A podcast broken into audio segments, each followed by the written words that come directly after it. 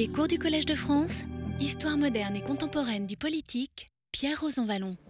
Bonjour à tous, à vous qui êtes euh, ici, à ceux qui sont dans d'autres, salles. Donc je continue mon investigation et ma description des tensions structurantes de la démocratie. Après avoir euh, analysé la semaine dernière les tensions qui tiennent au sujet même de la démocratie, je pourrais euh, en développer bien d'autres. Je signalerai notamment la tension que l'on pourrait décrire entre ce qui pourrait être appelé une euh, notion de démocratie positive, une démocratie d'institution et une démocratie négative, une démocratie de protection. Ce sont en effet deux façons différentes de constituer l'auto-institution de la société. La démocratie positive, la démocratie d'institution, le fait par translation du pouvoir social, alors que la démocratie négative, la démocratie de protection, le fait par élargissement de l'autonomie et de la possibilité d'initiative de la société civile. Cette tension, démocratie positive, démocratie négative, recoupe largement les termes de ce que j'ai appelé la distinction entre la démocratie et la contre-démocratie. Cela a fait l'objet d'un ouvrage, donc je ne reviendrai pas à cette question dans ce cours. De la même façon, il y a une tension qui est constituée par les définitions concurrentes du pouvoir social comme pouvoir de la généralité, et notamment la tension la plus importante entre l'idée de démocratie comme euh, le pouvoir de personne, le pouvoir de nobody, l'impartialité, et la démocratie comme pouvoir de la fiction approximative de l'unanimité, la majorité. Je ne développerai pas cette question dans le cours, l'ayant en grande partie traité dans mon livre La légitimité démocratique, qui a fait l'objet d'un cours ici. De la même façon, je ne traiterai pas non plus la tension entre la démocratie comme forme sociale et la démocratie comme régime politique, puisque ça fait l'objet du livre que j'ai publié il y a quelques mois. En revanche, je n'ai traité qu'incidemment et de façon dispersée les tensions structurant la notion même de démocratie représentative. Et c'est sur ce point que je voudrais euh, intervenir aujourd'hui, dans ce premier cours. Les équivoques de la mise en forme de la souveraineté du peuple dérivent du fait que le pouvoir de ce dernier ne peut s'exercer directement. Il ne peut prendre forme que médiatisé et instrumentalisé par des procédures représentatives. Ce constat a été au cœur de l'œuvre constitutionnelle des pères fondateurs américains et français. Mais cette apparente évidence a recouvert historiquement une ambiguïté majeure. D'un côté, le système représentatif a en effet été appréhendé comme un simple artifice technique résultant d'une contrainte purement matérielle, la difficulté d'organiser le pouvoir social dans une société de grande dimension. Approche qui suggérait implicitement qu'un tel système n'était qu'un pis-aller, le substitut forcé à un impossible gouvernement direct des citoyens, ce dernier constituant dans l'absolu le système politique idéal. Mais l'instauration de procédures représentatives a aussi, d'un autre côté, été explicitement rapportée à une vision proprement positive de leur vertu intrinsèque. Le gouvernement représentatif a alors été considéré comme une forme politique originale et spécifique qui définissait un type inédit de régime et qui ajoutait donc une quatrième espèce à leur typologie traditionnelle. Ces deux approches sont contradictoires dans la mesure où le gouvernement représentatif est appréhendé dans le premier cas comme un équivalent de la démocratie, alors qu'il constitue plutôt dans le second un dépassement ou même une limitation de celle-ci. La frontière entre ces deux approches s'est de fait brouillée pour nous, dès lors que s'est progressivement imposé le vocable de démocratie représentative vocable oscillant en fait entre deux idéotypes, deux idéotypes extrêmes, celui de l'aristocratie élective, l'expression est de Rousseau, c'est Rousseau le premier qui prononce le terme d'aristocratie élective, et de l'autre côté, la démocratie immédiate, formulation que je considère d'ailleurs encore comme provisoire. Examinons d'abord cet idéal type de l'aristocratie élective. Je le disais, Rousseau était le premier à en faire l'éloge dans le contrat social. En écrivant C'est l'ordre le meilleur et le plus naturel que les plus sages gouvernent la multitude. La multitude, c'est-à-dire pour lui le peuple social, disons. Quand on est sûr qu'ils la gouverneront pour son profit et non pour le leur. Choix justifié pour Rousseau, par Rousseau, par le fait, écrit-il dans le contrat social, que la multitude est aveugle et souvent ne sait ce qu'elle veut, parce qu'elle sait rarement ce qui lui est bon. Les constituants américains et français n'ont cessé de reprendre et de décliner cet argument. Sieyès, Barnave, Roderer, les grandes figures de l'œuvre constitutionnelle de 1791 en France, ont multiplié à ce propos les formulations saisissantes. On peut rappeler celle de Sieyès, qui présente l'intérêt d'avoir resitué la question du gouvernement représentatif dans une vision globale de la modernité politique, marquée par euh, l'extension à toutes les activités humaines du mécanisme de la division du travail. Et dès ses premiers écrits, euh, Sieyès a d'ailleurs euh, considéré la sphère politique comme celle, dit-il, des travaux politiques, c'est-à-dire une des sphères de l'activité sociale parmi d'autres, et qui pouvait donc faire l'objet d'une division du travail de même qu'il y a une division du travail euh, selon les, objets de l'industrie, qu'il y a une division du travail selon les professions, eh bien, le métier politique s'insère comme un métier parmi d'autres pour lui dans la division du travail. Et euh, l'originalité de sa réflexion, qu'il élabore dès les années 1770, dès ses premiers textes, est justement de faire le lien entre l'idée générale de représentation et l'idée de division du travail et de voir donc dans la représentation un mécanisme économiseur d'énergie sociale, un mécanisme économiseur, on peut dire, de savoir également. Et l'idée que développera Sieyès à partir de ce moment-là, c'est donc, je le cite, que l'intérêt commun, l'amélioration de l'État social lui-même, nous crie de faire du gouvernement une profession particulière. Au-delà du dispositif technique qui le constitue, le système représentatif introduisait donc à ses yeux une innovation de portée plus générale. Ainsi, disait Sieyès, la constitution purement démocratique ne devient pas simplement impossible dans une grande société, mais même dans l'État le moins étendu, elle est beaucoup moins appropriée aux besoins de la société que la constitution représentative. Un des effets du système représentatif, dira-t-il, est de mettre chaque fonction dans les mains d'experts. Comprise dans ces termes, la notion de gouvernement représentatif débordait bien sûr la seule question institutionnelle. Elle s'inscrivait dans le cadre d'une reconsidération complète des rapports entre euh, la société civile et la société politique. Mais il n'y avait pas simplement un argument mécanique dans cette vision des vertus de la division du travail chez Sieyès.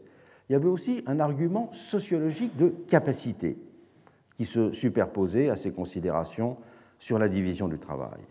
Pour Sieyès, le système représentatif permettait ainsi de faire aller de pair un très large accès à la citoyenneté et une conception nettement capacitaire du pouvoir. C'est pour l'utilité commune, estimait-il, que les citoyens se nomment des représentants bien plus capables qu'eux-mêmes de connaître l'intérêt général et d'interpréter à cet égard leur propre volonté. La très grande pluralité de nos concitoyens, poursuivait-il, n'a ni assez d'instruction, ni assez de loisirs pour vouloir s'occuper directement des lois qui doivent gouverner la France. Et Barnave, l'un de ses amis, l'un des personnes les plus influentes dans la rédaction de la Constitution de 1791, disait de son côté Le peuple est souverain, mais dans le gouvernement représentatif, ses représentants sont ses tuteurs. Ses représentants peuvent agir pour lui parce que son propre intérêt est presque toujours attaché à des vérités politiques dont il ne peut avoir la connaissance nette et profonde. Le système représentatif permettait donc, dans cette perspective, de lier le principe de souveraineté populaire à une forme de distinction sociale. Des formulations très proches se retrouvaient alors dans la plume euh, que tenaient les fédéralistes, notamment Madison et Hamilton. L'effet du système représentatif, écrivait par exemple Madison, est d'épurer et d'élargir l'esprit public en le faisant passer dans un milieu formé par un corps choisi de citoyens dont la sagesse saura distinguer le véritable intérêt de la patrie et qui, par leur patriotisme et leur amour de la justice, seront moins disposés à sacrifier cet intérêt à des considérations momentanées ou partiales. Sous un tel gouvernement, poursuit-il, il sera possible que la voix publique, exprimée par les représentants du peuple, soit plus d'accord avec le bien public que si elle était exprimée par le peuple lui-même. Et des expressions voisines, elles seront très nombreuses dans la littérature, ne cesseront d'être martelées par les fédéralistes au cours des débats qui se déroulèrent quelques, mois après dans les conventions de ratification qui eurent lieu à l'hiver 1787 et au printemps 1788 aux États-Unis. Une telle vision du gouvernement représentatif se décline sur quatre plans. Premièrement, quant à la conception de l'élection, celle-ci est appréhendée comme un mécanisme de sélection. L'assimilation de l'élection à un mécanisme de sélection se retrouve par exemple constamment sous la plume de Madison. L'élection s'apparente alors à un processus de classement, de tri et de détection d'un certain nombre de qualités. Et elle se rapproche de cette façon de l'idée d'examen ou de concours. Elle appartient à la même catégorie, l'élection, quand elle est considérée comme une sélection. Il sera d'ailleurs fréquent, au XIXe siècle, de voir le parallèle établi, certains parlant d'élections scientifiques et intellectuelles pour parler des examens.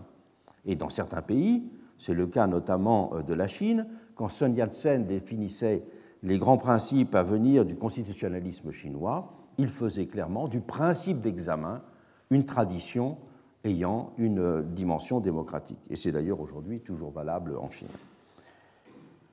Deuxièmement, quant au rapport représenté-représentant, il est dans ce modèle de l'aristocratie élective constitué par le fait d'une distinction, d'une différence constitutive d'une forme de hiérarchie intellectuelle et morale. Voir la référence sur les deux continents aux termes de capacité, de vertu et de sagesse pour caractériser le représentant. Les représentants sont de la sorte considérés comme formant une élite. Et le terme d'aristocratie naturelle est même très souvent utilisé alors aux États-Unis, notamment par les pères fondateurs, alors que bien sûr, le terme d'aristocratie naturelle est imprononçable dans la France des premières années de la Révolution. Mais il refera surface à partir de l'an 8. Troisième caractéristique de ce modèle de l'aristocratie élective, c'est l'épistémologie de l'intérêt général à laquelle il se rattache. C'est en termes de connaissance que la mise à jour de cet intérêt général est appréhendée. Il n'est pas déduit des demandes sociales dispersées, mais construit à partir d'une compréhension globale de la situation de la société et de ses besoins à un moment déterminé. Dans le langage des fédéralistes, on trouve ainsi sans arrêt les termes de connaissance des intérêts généraux de la société, de chaîne de communication, d'information, pour qualifier le lien représentatif. En même temps que sont d'ailleurs chez eux mises en avant ce que j'appellerais des variables de liaison, la fidélité, la confiance et la dépendance. L'épistémologie de l'intérêt général repose donc sur des variables de liaison et sur euh, ces éléments de connaissance. Et quant à la nature du gouvernement représentatif, il est bien sûr d'une autre nature que le gouvernement démocratique. Voyons maintenant la démocratie immédiate. Elle s'appréhende comme antithèse de la précédente conception du gouvernement représentatif vue comme une aristocratie élective. Cette démocratie immédiate met en effet l'accent sur l'idée de proximité. Et c'est même au premier chef, autour de la crainte de voir renaître une aristocratie d'un genre nouveau que se constitue cet autre pôle. En France, c'est dès l'été 1989 que l'on voit exprimer dans les districts parisiens la crainte de voir les représentants de la commune dégénérer en une nouvelle aristocratie. Et on parle fréquemment de l'aristocratie municipale, qui est vouée aux gémonies et assimilée alors à un nouveau despotisme. Et quelques mois plus tard, à l'automne 1789, dans les districts parisiens, c'est l'été.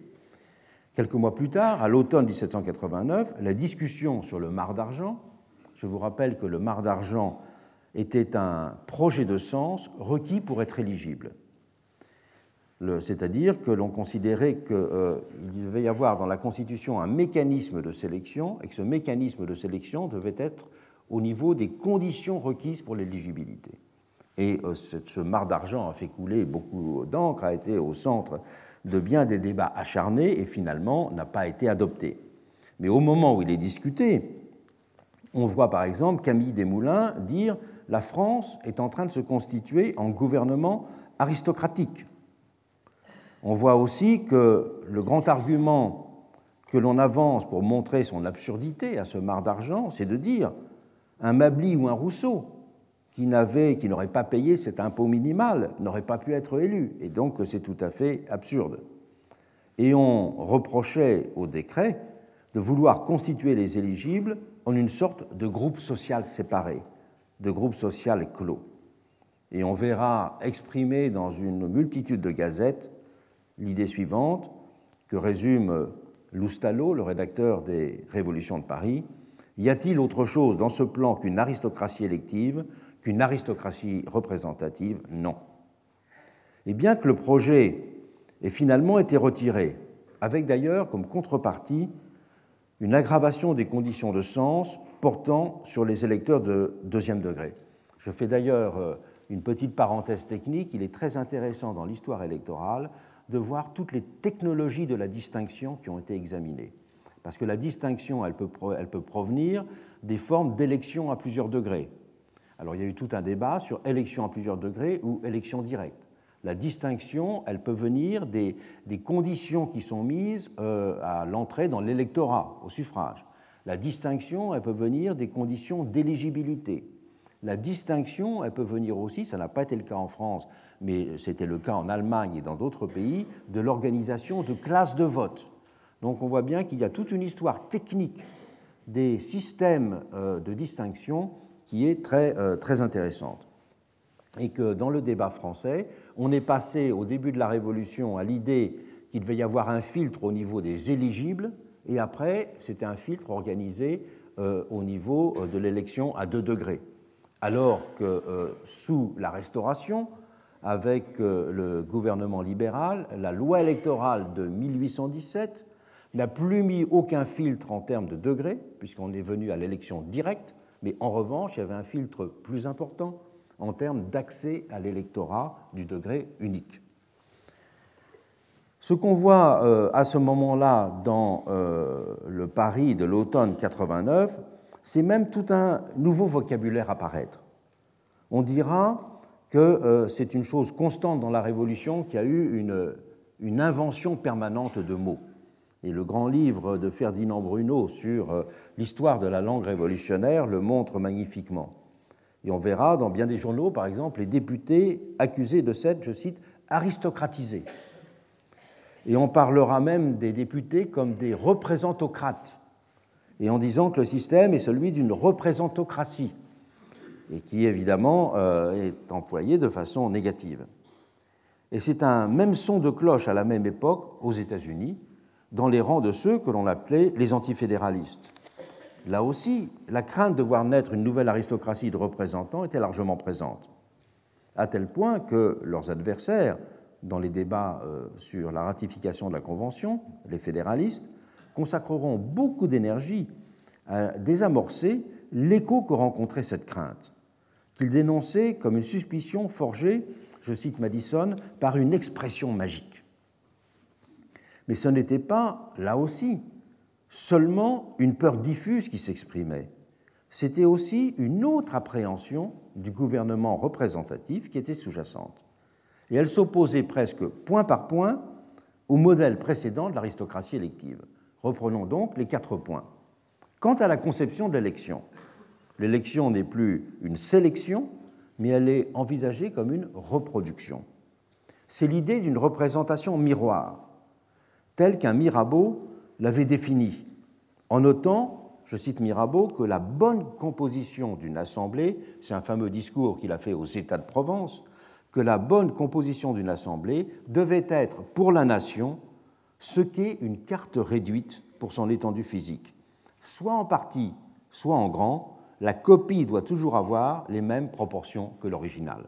C'est ce qu'on a appelé dans la théorie politique une représentation microcosmique de la représentation. Et dans ce cas, ce n'est pas le modèle de l'examen ou du concours auquel il faut se rapporter, mais à celui d'un tirage aléatoire d'échantillons. La représentation doit être un échantillon de la société. Et si ce qui permet de constituer un échantillon, c'est soit une connaissance technique, si je puis dire, des divisions que l'on veut obtenir de la société, ou bien alors c'est le tirage au sort. Tirage au sort qui est fonctionnellement adapté pour reproduire du quelconque, pour reproduire de la similarité. L'élection produit de la différence, le tirage au sort produit du quelconque. Et on peut dire que même dans l'histoire des démocraties modernes, les deux technologies de l'élection et du tirage au sort ont été adoptées selon qu'il s'agissait de produire du quelconque, de l'aléatoire, ou selon qu'il s'agissait de produire de la distinction. Lorsqu'on veut un jury populaire euh, dans une cour d'assises, on veut produire du quelconque. Lorsque l'on veut euh, élire quelqu'un, eh bien, c'est l'ambiguïté, on veut à la fois du quelconque et euh, du distinct. Quant au rapport, deuxièmement, entre représenté et représentant, il est constitué, dans ce cas, par le fait d'une similarité, d'une proximité. Necker, dans ses fameuses réflexions philosophiques sur l'égalité, où il mêle bien de remarques extrêmement caustiques et même très euh, conservatrices à des expressions qui montrent bien euh, euh, comment on pouvait appréhender un certain nombre de réalités de l'époque, dit avec un certain mépris d'ailleurs, ils sont toujours vous, ces élus, pour stigmatiser justement, lui, les, défenseurs de cette approche. Et vous, dans une exactitude parfaite. Leur intérêt leur volonté sont les vôtres, et aucun abus d'autorité de la part de ces nouveaux ménechmes ne vous paraît possible. Ménechem, ça veut dire euh, les semblables, des jumeaux, c'est un mot savant pour dire les semblables. Et il trouvait cette formulation euh, très juste pour traduire en fait cette conception de la représentation. Il disait Vous voudriez que le représentant donne une autre idée de vous-même, l'idée d'un autre soi-même. Voilà la deuxième vision du représentant. Le représentant, non pas comme la personne possédant des capacités distinguées, mais le représentant comme un double valorisant de soi-même, ou comme un équivalent de soi-même. Et en Amérique aussi, ce thème était un des leitmotifs de l'opposition des antifédéralistes à Hamilton et à Madison. Il parlait d'une représentation substantielle qui devrait être la véritable image du peuple. Et sous la plume des antifédéralistes, les termes qui reviennent le plus souvent pour parler de la représentation sont les termes de likeness, de resemblance, et on les retrouve euh, à longueur de page. Troisième euh, catégorie qui nous permet euh, d'opposer point à point, c'est l'épistémologie de l'intérêt général. À côté d'une épistémologie de l'intérêt général produite par la connaissance, l'intérêt général, là, est produit par une expérience partagée avec les gens ordinaires, par une confrontation directe avec les attentes sociales, par une sympathie avec les souffrances de la société, par, euh, simplement, pourrait-on dire, l'idée d'une proximité. Quatrième caractéristique, quant à la nature du gouvernement représentatif. Dans ce cas-là, il est conçu comme un équivalent fonctionnel de l'idéal d'une démocratie directement greffée sur les besoins et les sentiments de la société. Ces deux idéotypes de la démocratie immédiate, le terme de démocratie immédiate je n'en suis pas encore véritablement content, j'en cherche un autre. Mais en tout cas, l'idée d'aristocratie élective, il est consacré euh, historiquement, disons. Ces deux idéotypes ne découpent pas deux camps ou deux idéologies concurrentes qui seraient structurées sur ce mode, même s'ils ont eu chacun leurs interprètes les plus expressifs. Ils dessinent plutôt les deux pôles d'une tension qui fait partout sentir ses effets, même si c'est dans chaque cas sur un mode spécifique. En France, Sieyès, qui peut passer pour l'un des grands champions de l'aristocratie élective, reconnaissait ainsi lui-même, je le cite, que toute législature a continuellement besoin d'être rafraîchie par l'esprit démocratique et qu'il ne faut donc pas qu'elle soit placée un trop grand éloignement des premiers commettants. Donc le champion de l'aristocratie élective reconnaît aussi qu'il faut tout de même qu'il y ait des formes de démocratie immédiate. Et un Mounier, un des monarchiens de la période, expliquait dans un esprit analogue, je le cite, que la représentation est défectueuse et même chimérique si elle s'éloigne de son principe, c'est-à-dire de ceux qui doivent être représentés. Et l'idée d'une proximité entre élus et électeurs ne leur est donc pas étrangère. Et aux États-Unis même, Madison, lui aussi le champion de euh, l'aristocratie euh, démocratique, appelait à ce que les représentants, je le cite, soient dans une dépendance immédiate vis-à-vis du peuple et en entière sympathie avec lui. Donc il faut penser ces deux pôles comme constituant une tension et non pas simplement comme deux définitions qui alterneraient dans les sociétés. Et c'est d'ailleurs sur ce point que je me sépare de l'excellent livre de Bernard Manin sur les principes du gouvernement représentatif, car il présente l'histoire du gouvernement représentatif comme le triomphe du principe de distinction sur le principe de proximité. Or, il est sûr que si dans les conventions de ratification aux États-Unis, le principe de distinction l'a emporté, peu d'années plus tard, dans l'Amérique de Jackson, c'est le common man qui triomphe. Donc l'Amérique elle-même, elle est passée, si je puis dire, euh, dans ses débuts du modèle de l'aristocratie euh, représentative, assez caractérisée, à un modèle euh, qui était celui, au contraire, de la démocratie de proximité et que depuis ce moment-là, les deux dimensions, et c'est au cœur de l'œuvre de Tocqueville, n'ont cessé d'être entrelacées. Et cette tension entre égalité et différence, principe de distinction et principe d'identification, n'est, il est vrai, pas toujours facile à analyser. Parce que cette tension, elle est d'abord recouverte par le vocabulaire. J'ai parlé tout à l'heure justement du mot démocratie représentative, qui lie ces deux éléments et qui, euh, au niveau de la formulation, justement, fait comme s'il n'y avait plus de tension. Cette tension, elle était particulièrement difficile à, analyser pendant la Révolution française à cause euh, des mécanismes de l'élection. Parce que pendant la Révolution française, c'est à l'intérieur même du principe de distinction que se manifestait cette tension entre immédiateté et distinction parce que l'élection avait des caractéristiques euh, qui ne se sont pas retrouvées ensuite dans euh, des modèles électoraux. Il y a d'abord une première caractéristique de l'élection pendant la Révolution française qui est très importante, c'est qu'il n'y a pas euh, de candidature. Se porter candidat, c'était considéré comme prétendre déjà être quelqu'un d'important. Et donc, le simple fait d'imaginer qu'on puisse être candidat c'était se glorifier soi-même d'une supériorité. Et c'est la raison pour laquelle, pendant la Révolution française, il est interdit de se porter candidat à une élection. Et donc, euh, on se réunit pour euh, élire euh, des, personnes dans une assemblée généralement plus grande que celle-là. Il y a à peu près, les assemblées primaires sont d'un millier de personnes environ. Et puis, eh bien, l'assemblée désigne un président de séance qui est le plus ancien. Et après, on se lance dans toute une discussion et après, euh, on vote sans qu'il y ait de candidat. Alors ça veut dire qu'au premier tour, il peut y avoir 50 ou 100 noms. Et il faut attendre très longtemps. Donc élire une personne prend plusieurs jours à ce moment-là. Le fait de ne pas avoir de candidature officielle est quelque chose de très long. Mais qu'il n'y ait pas de candidature officielle a été considéré comme un élément essentiel de la philosophie révolutionnaire de l'élection en disant que ce qu'on devait distinguer, ce n'était pas des qualités sociales, ce qu'on devait distinguer, c'était uniquement des qualités morales, la vertu et la sagesse. Et que cette vertu et cette sagesse, elles devaient apparaître éclatantes et s'imposer sans que personne n'ait à se présenter comme candidat. Alors que le candidat, s'il se présente, il se présente avec, euh, avec son métier, avec son savoir, avec euh, ses arguments, sa rhétorique, et non pas simplement, je dirais, comme une sorte de pure personne.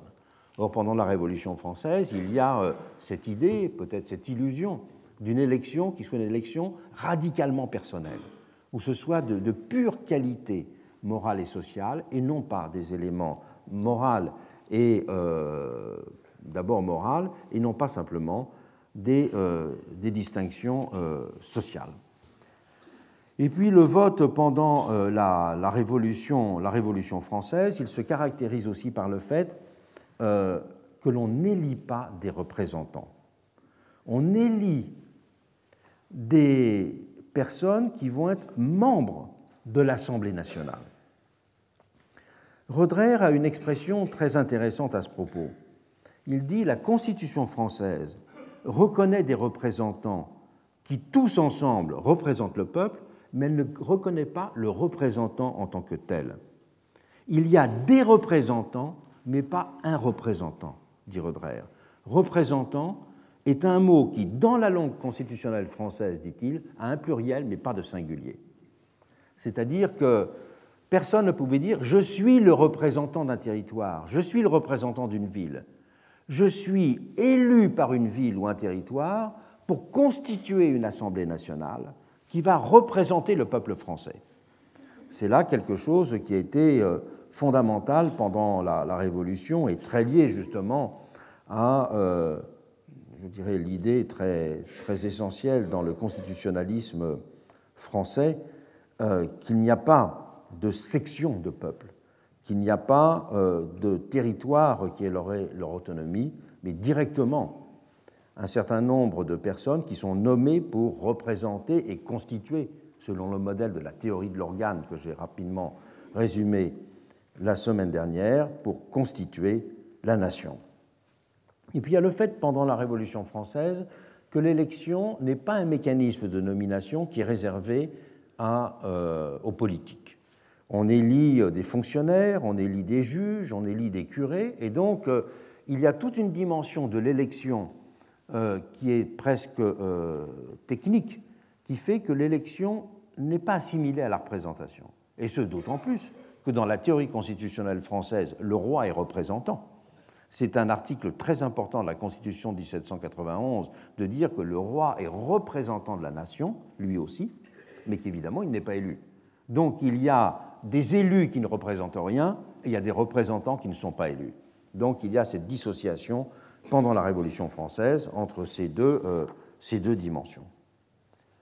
Et on peut dire que le rejet de la notion de mandataire, qui est lié à cette distinction entre les représentants au singulier et les représentants au pluriel, cette notion de mandataire est toujours assimilée à une pratique de l'Ancien Régime. Le mandataire, c'est justement la formulation ancienne de la représentation.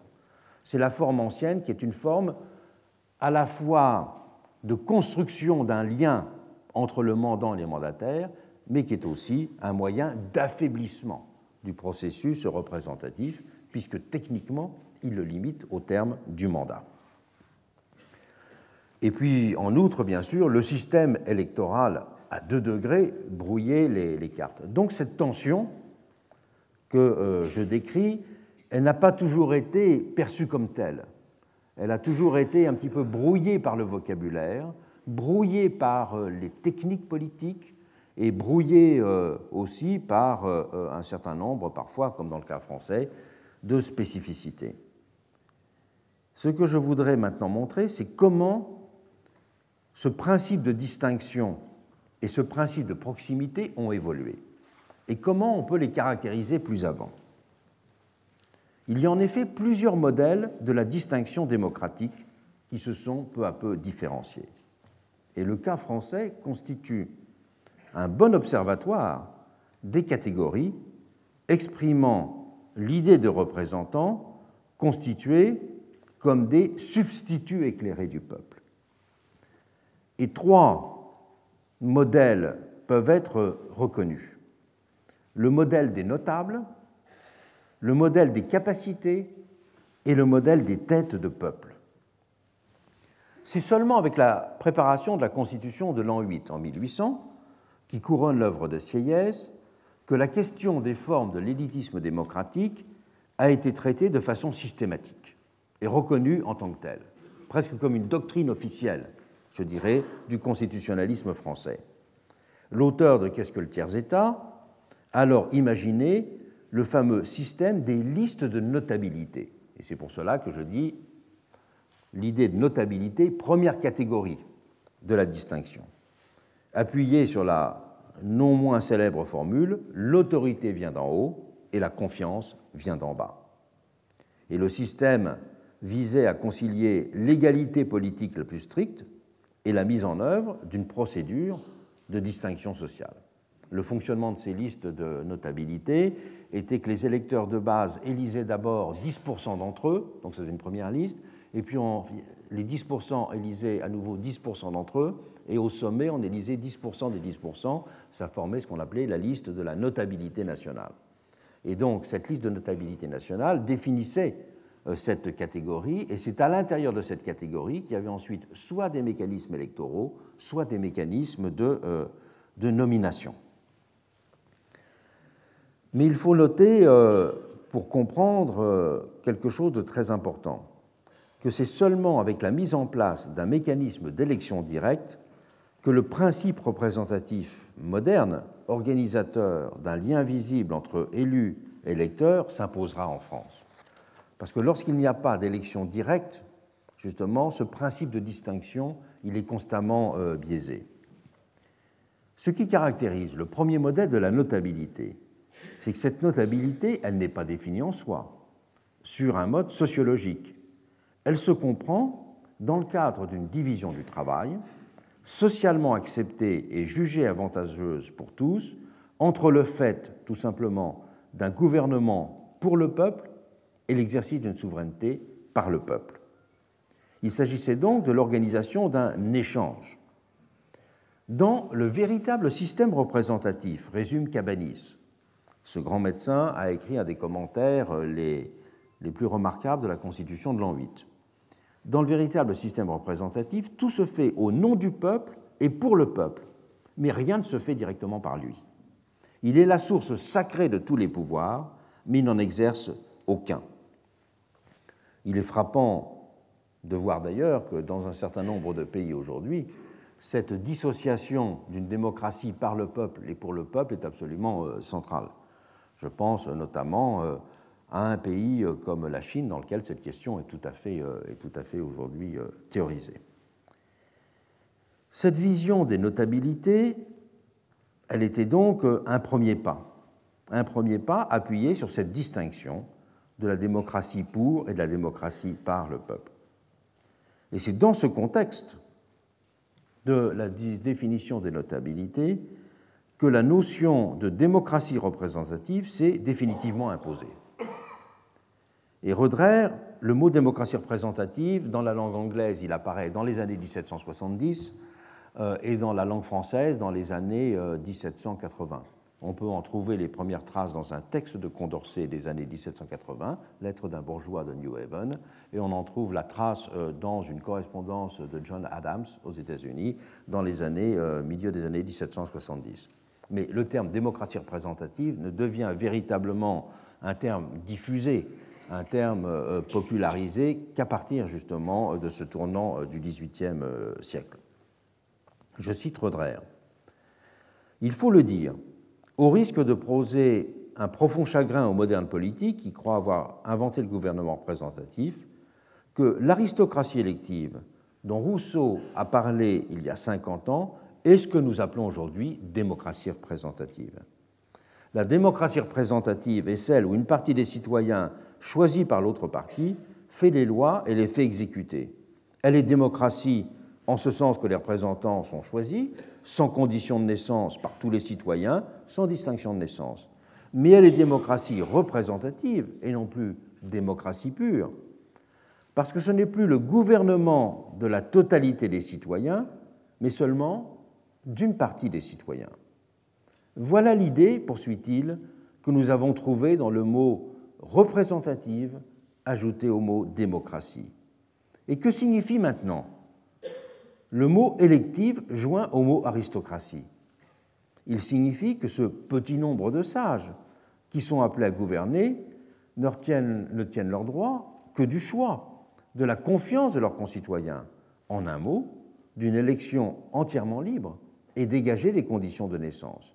Eh bien, finit-il, n'est-ce pas justement ce que signifie le mot démocratie joint à celui de représentative? Aristocratie élective, démocratie représentative sont donc une seule et même chose. La qualité associée à cette notion de notabilité est celle d'éminence, qui désigne une forme de supériorité évidente, intériorisée par tous.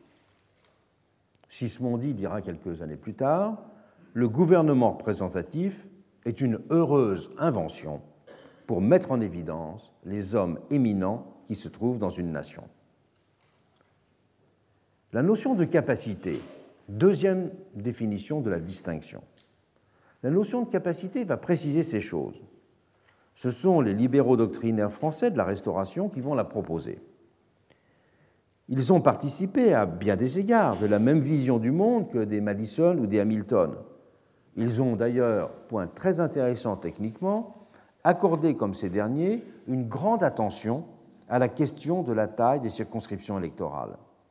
Ils voyaient que la taille des circonscriptions électorales était un des éléments clés de la nature du système représentatif. Comme les Américains, ils sont à la fois des partisans de l'élection directe et en même temps des grandes circonscriptions. Et lorsqu'ils ont défendu en 1817 le fameux projet de loi de modification de la loi électorale qui prévoyait le retour à l'élection directe, un de leurs grands arguments avait été d'expliquer que le suffrage à deux degrés appelait des collèges électoraux de petite dimension, ce qui bornait leur horizon et les faisait sombrer dans la médiocrité. Et Boissy d'Anglas, qui fait le lien entre les débats de l'an 3 et les débats de 1817, dit à ce moment-là Avec des petites circonscriptions, vous avez des assemblées qui peuvent être composées de prolétaires ou du moins de faibles contribuables et qui ne manqueraient pas d'élire ceux qui se rapprocheraient le plus d'eux. Donc, dans le choix de la taille des circonscriptions électorales, il y a un enjeu sociologique absolument évident. Donc, ça, c'est un grand point de la discussion des deux côtés de, euh, de l'Atlantique. Mais en même temps, euh, il montre que ce qu'il faut faire, c'est développer un scrutin départemental de liste avec vote au chef-lieu, parce que dans ces conditions-là, dit-il, si se réunissent tous les électeurs du département pour la nomination des députés, eh bien, le choix se tournera vers les hommes les plus connus, les plus considérés dans toute l'étendue du département, par leur fortune, leur vertu et leur lumière. L'intrigue et la médiocrité peuvent réussir dans un cercle étroit, mais à mesure que le cercle s'étend, il faut que l'homme s'élève pour attirer les regards et les suffrages. Alors toute cette conception de l'élection est indissociable de la pratique de ce qu'on appelle l'élection d'assemblée. Jusqu'à 1848 en France, le vote n'est jamais une expression individuelle. On vote toujours au sein d'une assemblée. Et c'est ce qu'on appelle un collège électoral. Donc voter, c'est se réunir, tous les électeurs se réunissent, les électeurs écoutent des discours et les électeurs votent ensuite. Mais il y a un moment de réunion très important. Pour nous, aujourd'hui, l'élection, c'est l'exercice d'un choix individuel on met un bulletin dans l'urne et si on fait groupe, c'est uniquement euh, pour euh, la queue pour entrer dans le, dans le local électoral. Alors qu'à l'époque, l'élection est véritablement une élection d'assemblée, comme au temps de la Révolution française, une élection donc euh, qui a une signification collective et une dimension, pourrait-on dire, délibérative. Mais les libéraux français se feront plus précis que leurs pères anglo-saxons pour qualifier le type d'éminence qu'il s'agissait de détecter et de viser. Et c'est pourquoi ils forgeront la notion de capacité. Ils voulaient désigner par ce terme la possession de facultés intellectuelles et de dispositions à agir selon la raison qui n'étaient pas simplement de l'ordre du type de distinction sociale auquel renvoyait la notion de notabilité ou de distinction morale auquel renvoyait la notion d'éminence pendant la Révolution française. Et l'idée était d'aller du même coup au-delà de la notion trop vague de confiance en même temps que de sortir de la logique étroitement censitaire qui était dominante à l'époque. La monarchie de juillet avait à cet effet qualifié électoralement, c'est-à-dire donné spécifiquement le droit de vote à tout un ensemble de professions ou de positions, indépendamment de la situation économique des personnes concernées. Les diplômés de l'enseignement supérieur, les membres des sociétés savantes, les professeurs d'université, les professions libérales, les officiers supérieurs, les élus locaux étaient ainsi reconnus comme des capacités. Et cette caractérisation de l'éminence fera chez eux système avec la théorie de la souveraineté de la raison. Ils entendaient rompre de cette double façon avec les apories liées aux conditions de mise en œuvre de la souveraineté du peuple. Avec le principe sociologique de capacité et la doctrine politique de la souveraineté de la raison, c'est en effet la notion même de représentation qui changeait fondamentalement de sens. Elle prenait en effet un sens directement cognitif. Souvenez-vous que quand j'ai parlé de l'épistémologie de l'intérêt général dans le modèle de l'aristocratie représentative, j'insistais sur le fait que cette épistémologie est une épistémologie qui repose sur la production de l'intérêt général par sa connaissance. Et eh bien là, c'est ce à quoi correspond ce modèle représentatif. La représentation devient une opération cognitive. Elle ne renvoie plus du tout à ce qui est de l'ordre d'une technologie politique ou d'une opération sociologique. D'où la définition fameuse de Guizot qui tranchait avec celle qui était communément admise concernant la notion de représentation. Ce qu'on appelle la représentation, disait-il, n'est point une machine arithmétique destinée à recueillir et à dénombrer les volontés individuelles.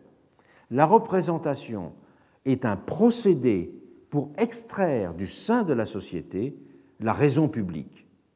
Il ne s'agit donc pas de régler une arithmétique des intérêts et de volontés, mais de recueillir et de concentrer toute la raison qui existe éparse dans la société. On peut parler donc de représentation-extraction, qui a cette dimension cognitive et qui élargit les appréhensions précédentes de la représentation comme délégation ou figuration. Le problème, et c'était le talon d'Achille de cet éloge des capacités tenait au fait qu'il s'était historiquement lié au suffrage censitaire, en même temps qu'il reposait, in fine, sur une forme d'auto-reconnaissance de ses capacités. Et c'est là qu'apparaît le troisième modèle. L'idée républicaine de dégager des têtes de peuple constituera une version modifiée et démocratisée de ce modèle des capacités n'étant pas attachée aux mêmes travers et aux mêmes héritages, elle permettra de formuler une interprétation jugée plus démocratique du principe de distinction. Refaire une tête de peuple. La formule est de Boutmy, celui qui sera le fondateur de Sciences Po. Elle est forgée en 1870, à ce moment où il y a la fameuse crise allemande de la pensée française où après la défaite de Sedan, il y a l'idée qu'un monde politique et un monde aussi des élites s'est effondré, et qu'il faut donc reconstruire le pays intellectuellement, et qu'il faut reconstruire un nouveau type d'élite. C'est ce à quoi vont s'atteler les républicains, pères fondateurs de la Troisième République. Cette idée qu'il faut refaire des têtes de peuple va servir d'étendard à toute une génération d'intellectuels et d'hommes politiques en France, liant le projet d'une éducation de la démocratie à destination du peuple avec la recherche des moyens susceptibles de faire émerger dans le pays une élite incontestable.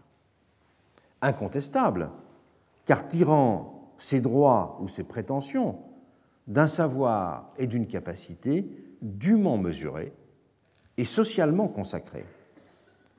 La distinction pouvait échapper de cette façon au démon de la différenciation hiérarchique, pour se concevoir sur un mode démocratique car objectif, strictement individualisé et à l'avantage de tous. L'élite est composée d'individus et l'élite n'est pas un groupe social. Voilà l'idée des têtes de peuple. Et c'est autour du mot d'ordre de créer l'université française que l'entreprise prendra forme. Créée en 1878, une société de l'enseignement supérieur où Renan, Lavis, Pasteur, Taine, Laboulé, Marcelin Berthelot, d'ici, se retrouvaient côte à côte, permettra à cette ambition de s'incarner. Les craintes conservatrices et les espérances progressistes trouveront, avec cet objectif de la constitution d'un élitisme républicain, un terrain d'entente. Un bout de mie notait par exemple, je le cite, Les classes qui se nomment elles-mêmes les classes élevées ne peuvent plus conserver leur hégémonie politique qu'en invoquant le droit du plus capable. Il faut que derrière l'enceinte croulante de leurs prérogatives et de la tradition, le flot de la démocratie se heurte à un second rempart, fait de mérites éclatants et utiles, de supériorité dont le prestige s'impose, de capacité dont ne puisse pas se priver sans folie. Et de l'autre côté, Gambetta avait des accents exactement identiques. Gambetta disait Il n'y a qu'une certaine partie du pays qui a la passion et le souci des choses et des actes des hommes publics. C'est donc à ces hommes plus avisés, à ces hommes plus éclairés, qu'il appartient librement, sans pression, de se faire les instituteurs, les éducateurs, les guides de leurs frères, de leurs frères moins avancés, de ceux qui ont moins de lumière et de loisirs. Et c'est un même culte de l'examen et de la méritocratie qui les réunira logiquement. L'éminence pouvait être, pouvait prétendre être objectivée sur ce mode, les mécanismes du concours et de l'élection étant idéalement appelés à se superposer pour faire émerger et consacrer ces têtes de peuple, même si cette superposition mettra longtemps à s'effectuer, puisque vous savez qu'au cœur de cette superposition, il y aura le débat centenaire sur la constitution d'une école nationale d'administration. Une école nationale d'administration, justement, une productrice, une machine, comme les autres grandes écoles, à produire ses capacités, à produire des capacités en direction précisément du monde politique. Et que la compétition entre les élites politiques nées du concours et les élites politiques nées de l'élection ne sera tranchée dans le modèle euh, français que euh, tardivement. Donc on peut dire qu'il y a eu une évolution de ce modèle de la distinction, qui est passé d'un premier modèle le, plus traditionnel, celui des notables, au modèle des capacités, puis au modèle des têtes de peuple. Trois dénominations, si je puis dire, de l'élite, mais qui ont à chaque fois leurs caractéristiques bien différentes. Voyons maintenant les métamorphoses du principe de proximité. Il y a là plusieurs modèles également. Le premier modèle de la proximité est de type géographique et physique. C'est celui du voisinage, avec tout ce qu'implique comme type de relation sociale ce terme. Les croisements physiques, la reconnaissance spontanée, les attachements au même lieu, la mémoire partagée d'événements. À la fin du XVIIIe siècle, ce modèle du voisinage renvoie à la paroisse, à la communauté d'habitants ou au quartier dans les villes, qui sont des espaces sociaux considérés comme naturels. Et c'est à eux que se référaient par exemple les antifédéralistes en, en Amérique, avec la dimension communautaire, disons, archaïque que cela pouvait avoir à l'époque. D'ailleurs, la plupart des antifédéralistes, ils pensaient qu'une république voulait dire que tous partagent les mêmes sentiments, les mêmes mœurs, la même religion, les mêmes intérêts. Et cela, c'est le voisinage qui le produisait. Le voisinage le produisait à la fois sous les espèces critiquables du conformisme et sous les espèces euh, jugées positives, même euh, si elles étaient étouffantes, justement, de la similarité. Et le représentant attendu était dans ce cadre celui qui vivait au milieu de ses commettants, qui s'identifiait à eux. Il se trouvait ainsi valorisé, ce que méprisaient justement les tenants de l'aristocratie élective, et ce avec quoi il voulait rompre. L'esprit de clocher, l'esprit de localité en Amérique, le mot esprit de localité en Amérique est une expression, est une insulte. Et le mot esprit de clocher le sera en France également. Les mares stagnantes de l'esprit de clocher, dira-t-on de façon fameuse dans les débats sur la proportionnelle à la fin du XIXe siècle. À côté de ce modèle du voisinage, un autre modèle de la proximité va progressivement se substituer et se substituer et se superposer à lui, celui de l'identité sociale et politique. Ce modèle, ce deuxième modèle de la proximité, de l'identité sociale et politique, a été peu présent dans la euh, France révolutionnaire, tant s'imposait en France la puissance de l'abstraction citoyenne. Alors qu'il s'est mêlé en Amérique, notamment dans les États du Sud, à la vision rémanente d'une société de corps. Mais ce modèle de l'identité sociale va surtout s'imposer avec l'avènement de la société moderne de classe, liée au développement du capitalisme. C'est alors que l'idée de représentation comme reproduction de la diversité sociale prendra fortement consistance, en Europe tout particulièrement, en modernisant les anciennes conceptions de la représentation miroir ou de la représentation microcosme de la société. Ce modèle de la proximité comme identité sociale va s'affirmer d'une double façon. Par un biais procédural d'abord, avec l'idée de représentation proportionnelle, et sur un mode sociologique, ensuite, avec l'idée de candidature ouvrière. Le premier modèle de euh, l'identité, c'est celui qui est lié donc à la procédure de la représentation proportionnelle et qui est lié à une réflexion, qui a commencé à être liée à une réflexion sur l'égalité de destination des bulletins de vote. Qu'est-ce qu'avoir un droit égal? Il y a deux façons de concevoir le droit égal.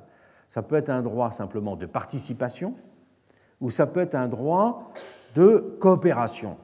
Si le droit égal est un droit de participation, chacun prend part aux élections, il y a des élus, et euh, la personne pour qui vous avez voté peut ne pas être élue. Si on dit que l'égalité est une égalité de coopération, ou pourrait-on dire une égalité de destination, ça veut dire que tous les bulletins de vote doivent avoir le même poids. Et que tous les bulletins de vote doivent avoir le même poids veut dire que chaque bulletin de vote produit un effet représentatif. Et que pour chaque bulletin de vote produise un effet représentatif, il faut qu'il y, y, ait un élu derrière chaque bulletin de vote. Alors comment peut-il y avoir un élu derrière chaque bulletin de vote? Eh bien justement à travers ce système de la représentation proportionnelle, qui est théorisé mathématiquement dès ces années 1820 euh, en France. Pour produire un effet représentatif, eh bien, il faut organiser les électeurs en groupes homogènes. Si les électeurs sont en groupe homogène, à ce moment-là, il n'y a aucune perte, si je puis dire, euh, d'expression euh, représentative, et ce groupe homogène aura son représentant. Du coup, la science électorale devient une science du découpage des groupes homogènes dans la société.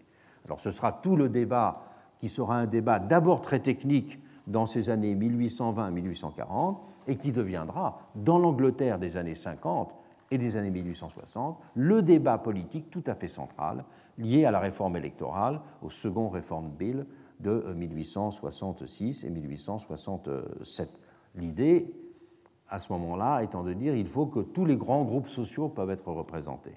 Et ceux qui ont mis en avant en Angleterre l'idée de représentation proportionnelle, c'est d'abord les élites, parce qu'ils craignaient que le suffrage majoritaire les, les, euh, élimine.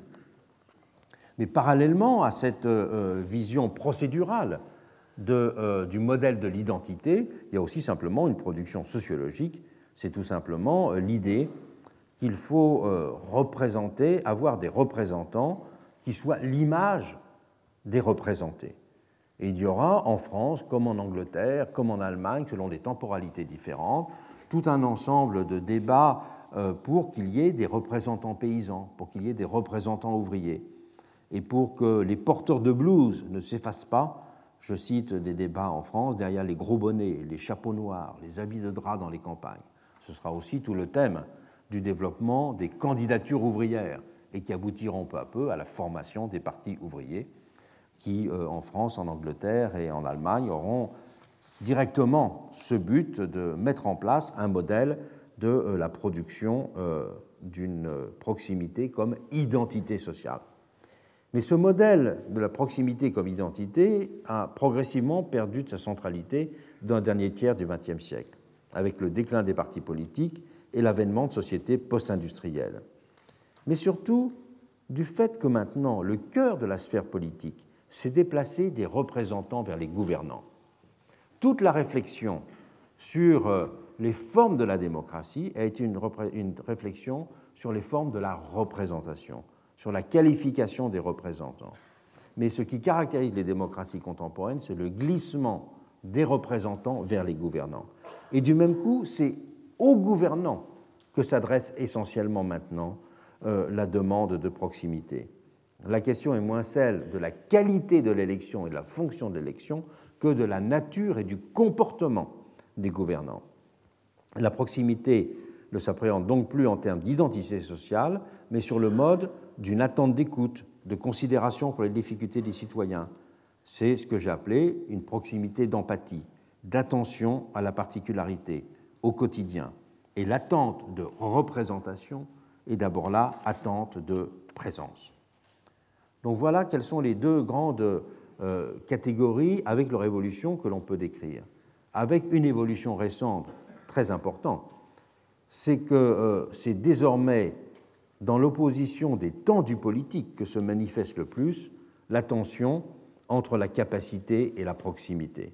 Le registre de la proximité est en effet dominant dans le moment des campagnes électorales, tandis que c'est à celui de la capacité qui est surtout lié le temps de l'action gouvernementale. D'où le désenchantement structurel des démocraties contemporaines. Les qualités qui font l'excellent candidat ne sont pas forcément celles qui font le bon gouvernant. Nous aurons le terrain d'expérimentation dans notre système.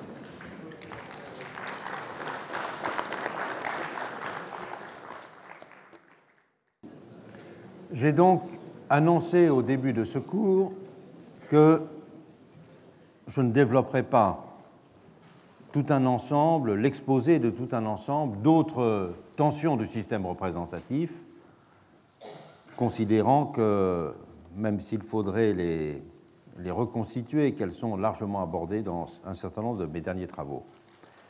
Je voudrais maintenant euh, passer quelques cours à analyser avec vous ce que j'appelle les variables d'exercice de l'idée démocratique les variables d'espace et les variables de temporalité, en montrant comment ces variables peuvent jouer un rôle absolument considérable pour transformer l'idée et les figures de la démocratie.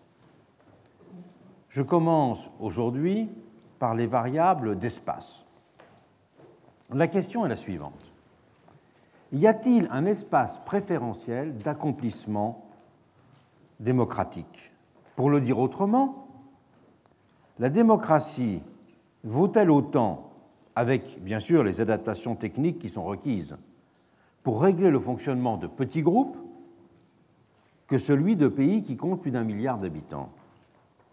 Rien ne semble aujourd'hui conduire à infirmer ce que j'appellerais l'indifférence spatiale de l'idée démocratique. On la considère en effet implicitement comme un ensemble de principes et de procédures qui ont une portée universelle et peuvent euh, s'adapter aussi bien au fonctionnement d'un petit groupe, voire d'une famille, d'une nation, d'une petite nation, d'une grande nation, etc. Cette vision d'une indifférence spatiale de l'idée démocratique, sur laquelle je vais revenir, n'a pas toujours été admise.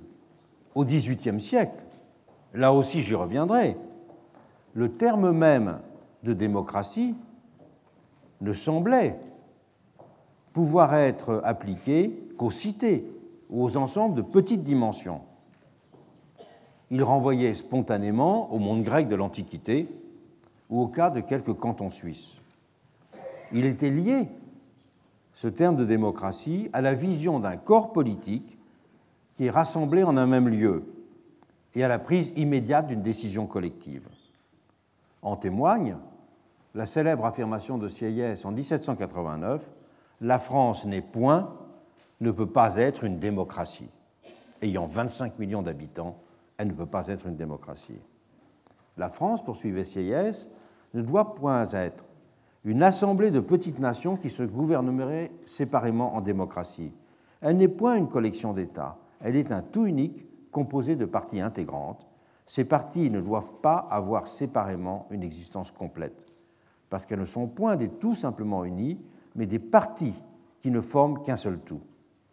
Elle ne doit pas, la France, devenir un État fédéral, composée d'une multitude de républiques unies par un lien politique quelconque, elle est et doit être un seul tout. La portée de cette distinction entre démocratie directe et démocratie représentative s'est estompée aujourd'hui. Toute démocratie est en effet considérée comme presque structurellement représentative, dès lors en tout cas qu'elle s'applique à des communautés politiques, c'est-à-dire à des États. Et comme nous l'avons vu tout à l'heure, le terme de démocratie représentative, autrefois un oxymore, s'est ainsi banalisé. La question de l'espace pertinent des démocraties n'est donc plus rapportée depuis maintenant longtemps à ce critère de la ligne de partage entre possibilité d'un gouvernement direct et adoption nécessaire de procédures représentatives. C'est la référence au principe d'autodétermination qui s'est imposé pour fixer le cadre territorial des communautés démocratiques.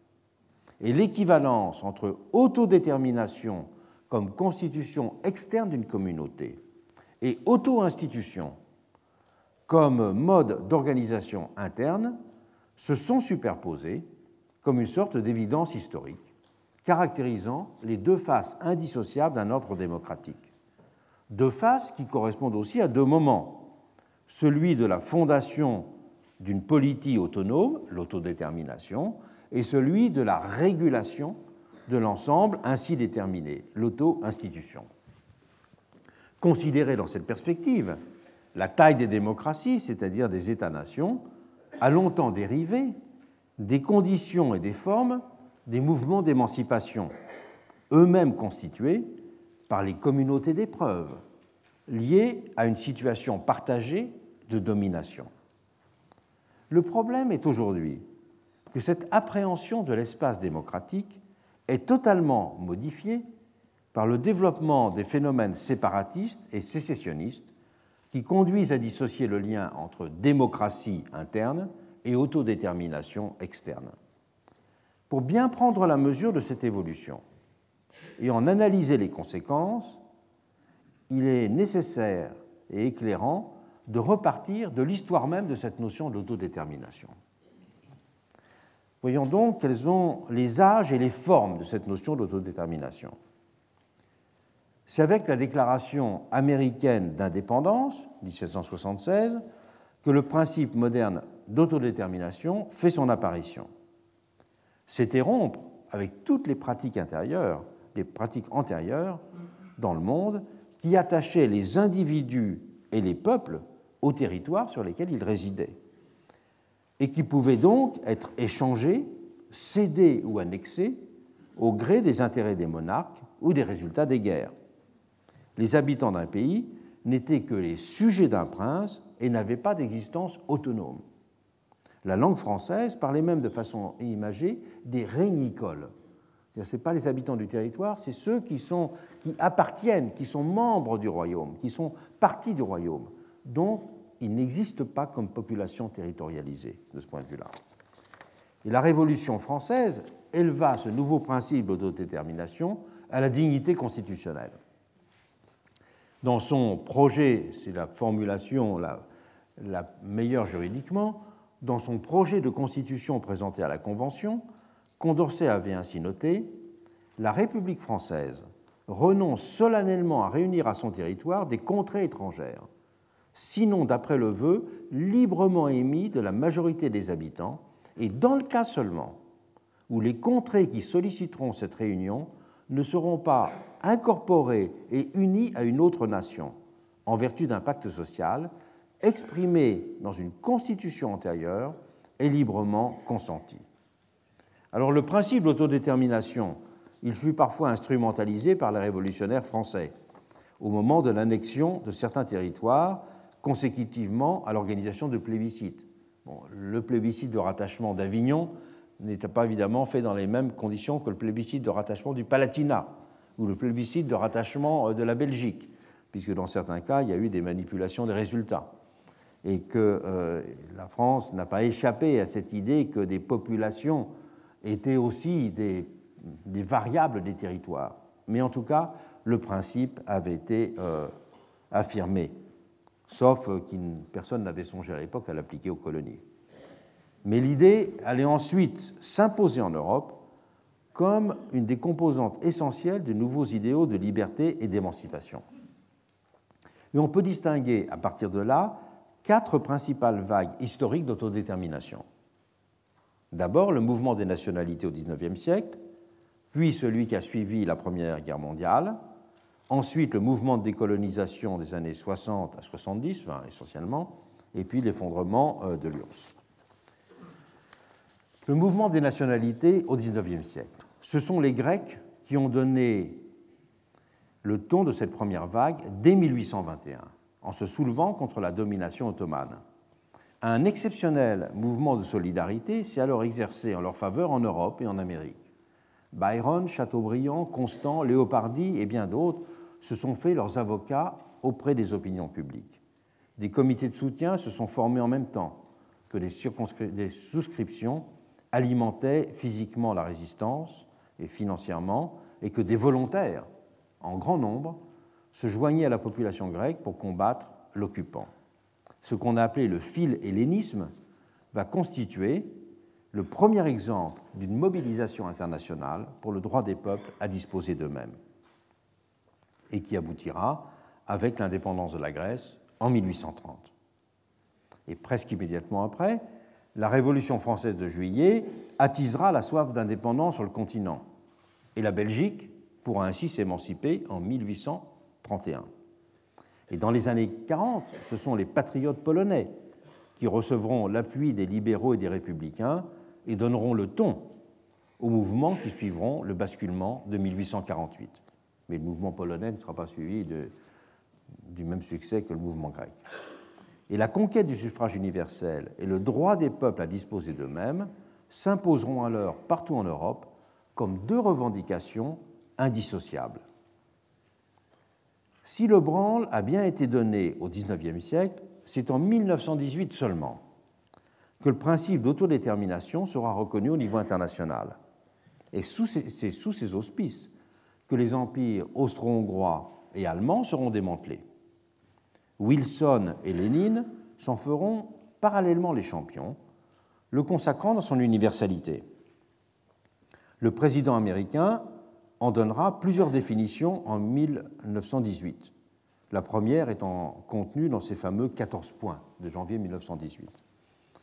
La plus accomplie notait Chaque regroupement territorial dans cette guerre doit être constitué de telle façon qu'il existe pour les intérêts et le bénéfice des populations concernées, et non pas comme partie d'un simple ajustement ou d'un compromis de revendications entre des États rivaux.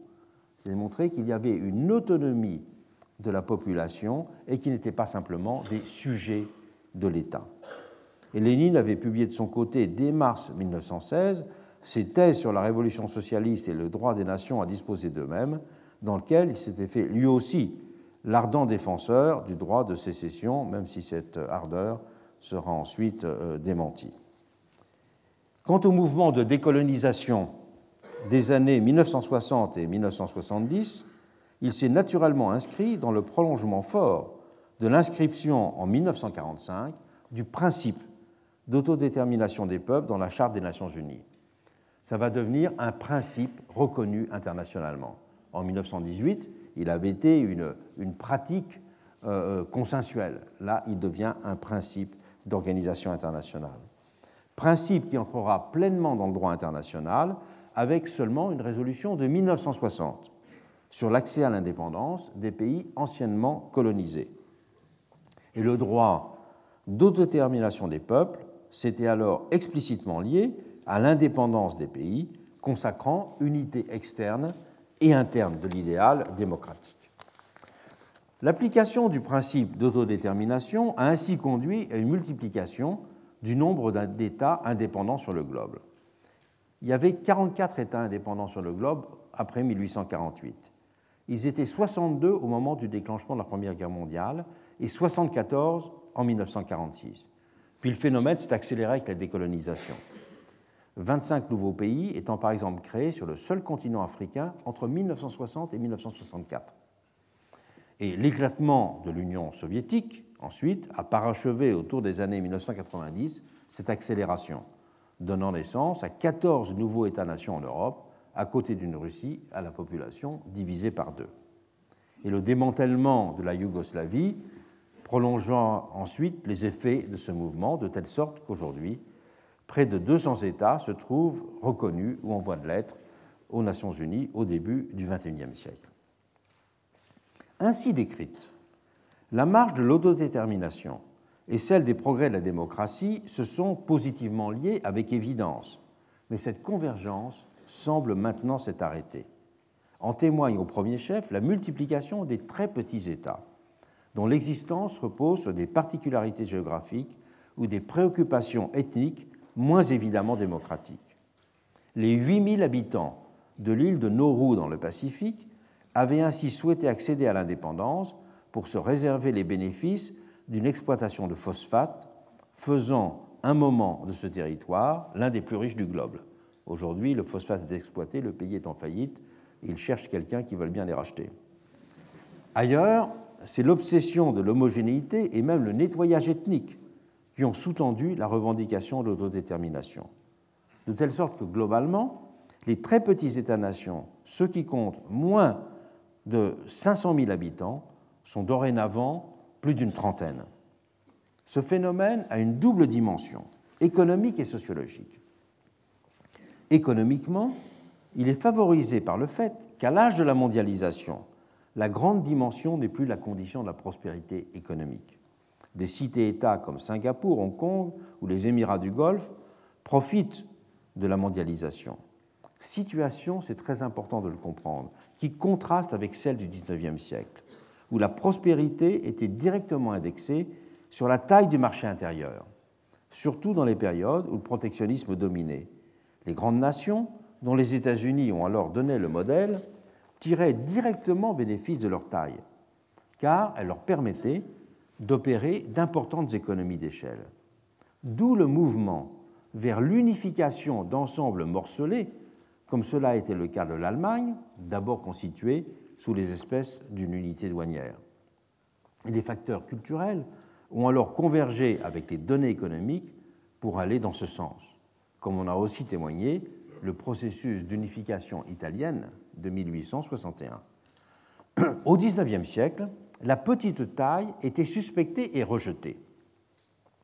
Dans l'article Nation du fameux dictionnaire politique euh, publié par Garnier-Pagès, qui exprime bien les opinions avancées de l'époque, on voyait ainsi se dessiner, sous les espèces d'agglomérations nouvelles, l'avenir. Et on n'hésitait pas alors à qualifier de dérisoire la prétention de la Belgique à exister comme autonome, et même la perspective d'un Portugal qui resterait dissocié du reste de la péninsule ibérique. L'auteur de cet article était Elias Regnault, donc considérant comme dérisoire la prétention à l'autonomie de la Belgique et du Portugal. Et Mazzini, l'une des grandes figures du progressisme de l'époque, estimait en conséquence, dans sa question européenne de 1847, que l'Europe ne devrait pas compter à l'avenir plus d'une douzaine d'États. Et Marx et Lénine plaideront ensuite également pour une approche de l'émancipation des peuples qui ne conduise pas à un émiettement des entités politiques.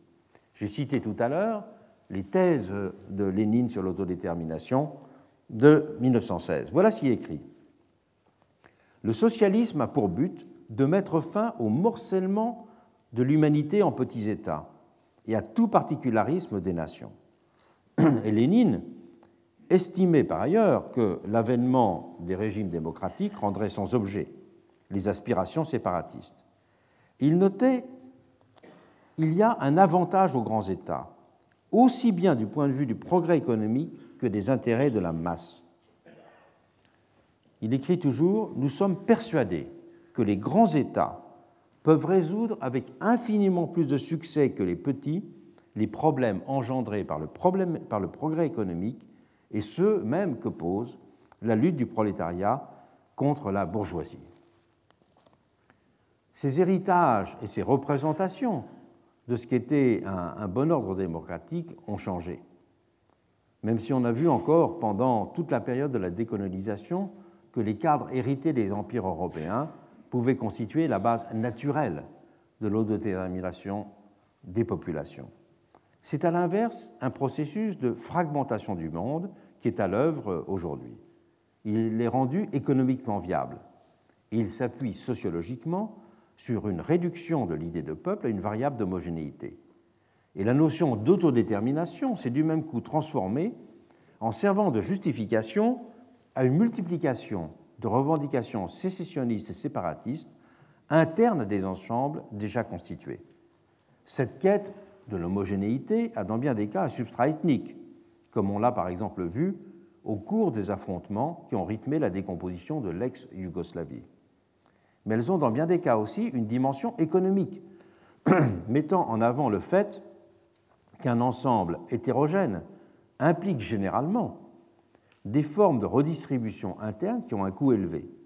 C'est ainsi une partie du nord de l'Italie, la Padanie, qui ne veut plus payer pour un sud estimé moins développé, ou encore les Flamands qui ne veulent plus faire État-providence commun avec les Wallons, considérant que ces derniers dépensent proportionnellement plus qu'eux.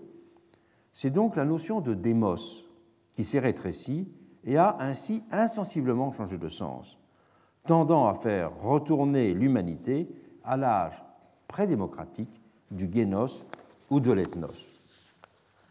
Simultanément, la notion de kratos s'est à l'inverse élargie. Les formes du pouvoir social ne se limitent désormais plus à l'idée d'une capacité positive de commandement.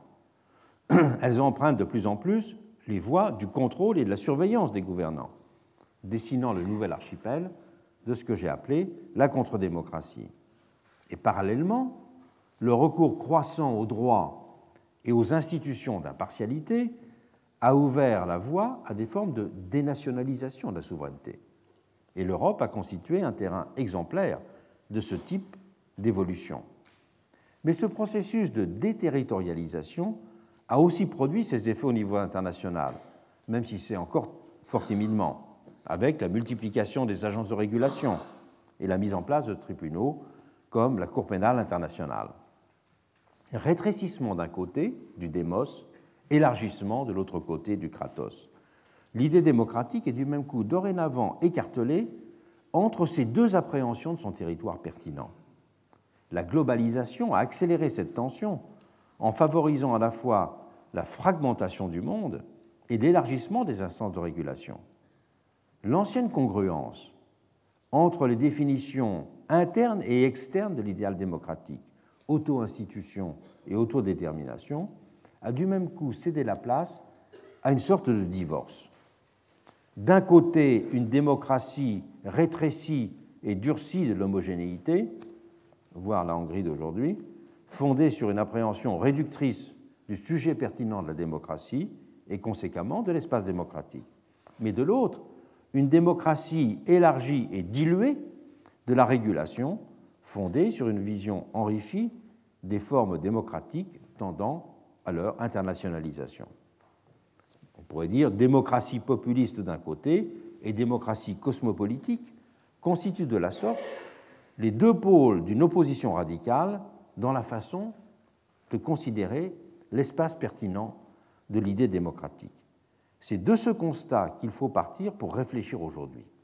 Il convient donc d'abord d'en préciser les termes et les ressorts. Voyons comment nous sommes passés de l'autodétermination comme solution à l'autodétermination comme problème. Le principe d'autodétermination qui est longtemps apparu comme allant de soi, est devenu problématique. Si la rupture est clairement apparue dans les années 1990, il est intéressant de noter que certains esprits l'avaient bien pressenti dès 1918. Robert Lansing, qui était le secrétaire d'État auprès de Wilson et le négociateur américain du traité de paix, avait notamment bien vu qu'il y avait une fausse symétrie entre les deux notions de self-determination et de consent of the governed, qui était depuis longtemps pourtant considéré comme théoriquement équivalent. Il sentait bien en 1918 que l'application pratique du principe d'autodétermination était en fait beaucoup plus problématique, introduisant un puissant ferment d'instabilité et de désordre, tant pouvaient indistinctement s'en saisir tous les groupes désireux de faire reconnaître une identité ou des intérêts jugés menaçants. Voilà ce qu'il notait dans son journal personnel au moment de la négociation. Quand le président Wilson parle d'autodétermination, quelle unité a-t-il en tête? Est-ce qu'il a en tête une race, un territoire, une communauté? S'il n'y a pas de définition claire de l'unité pratique, l'application du principe sera dangereuse.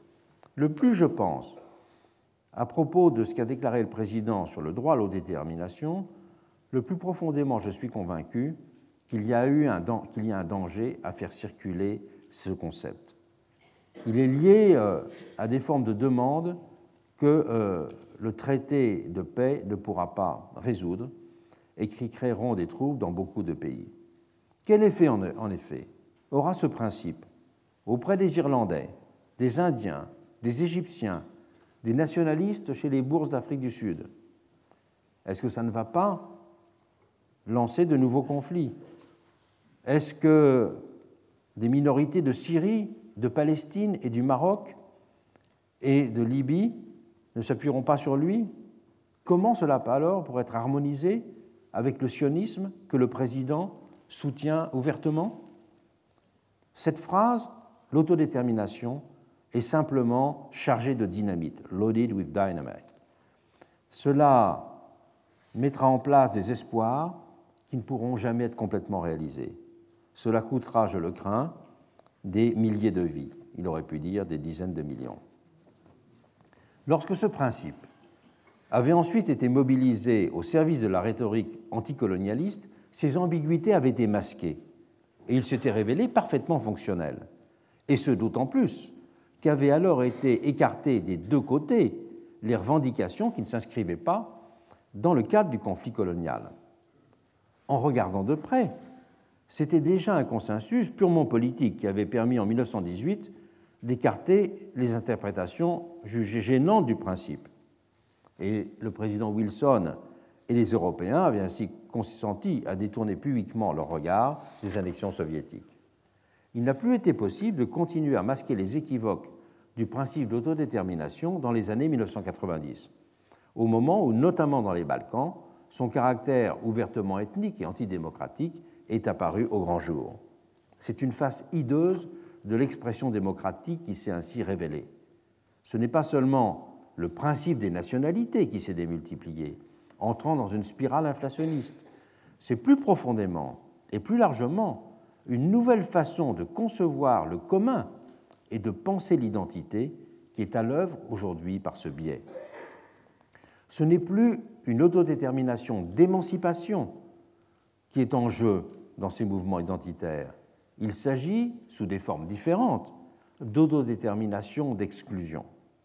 En se substituant à l'ancienne idée de nationalité, la quête d'homogénéité a miné de l'intérieur l'esprit de la démocratie, dont la dimension fractale, au-delà des revendications territoriales de sécession, induit des mécanismes diffus et omniprésents de séparatisme social.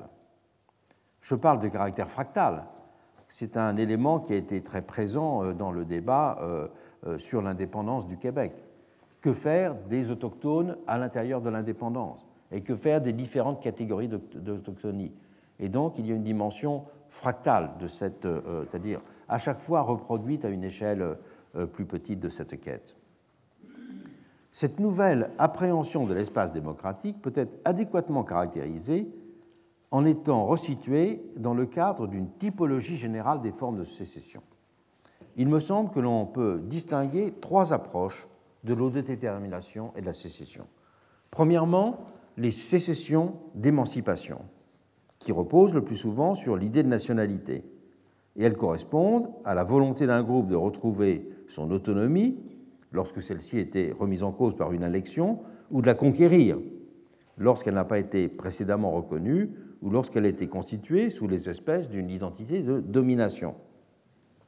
Elle se lie à l'idée d'une identité historique, positive ou négative, et territoriale. En anglais, on pourrait parler de nationalist theory of secession. Deuxièmement, ce qu'on pourrait appeler une sécession de protection. Elle correspond à la recherche d'un groupe minoritaire concerné, ethnique, culturel, religieux, etc., de se protéger d'une discrimination ou d'une exploitation. L'instauration d'une frontière physique est alors le substitut à ce qui a été expérimenté comme une impossible protection juridique. En anglais, on pourrait parler de remedial theory of secession. Le premier, Altusius, avait justifié en ce sens la sécession comme d'un remède à la tyrannie. Si le régime n'écoute pas et opprime une partie du peuple, la sécession est justifiée en fait par l'absence d'un certain nombre de qualités politiques.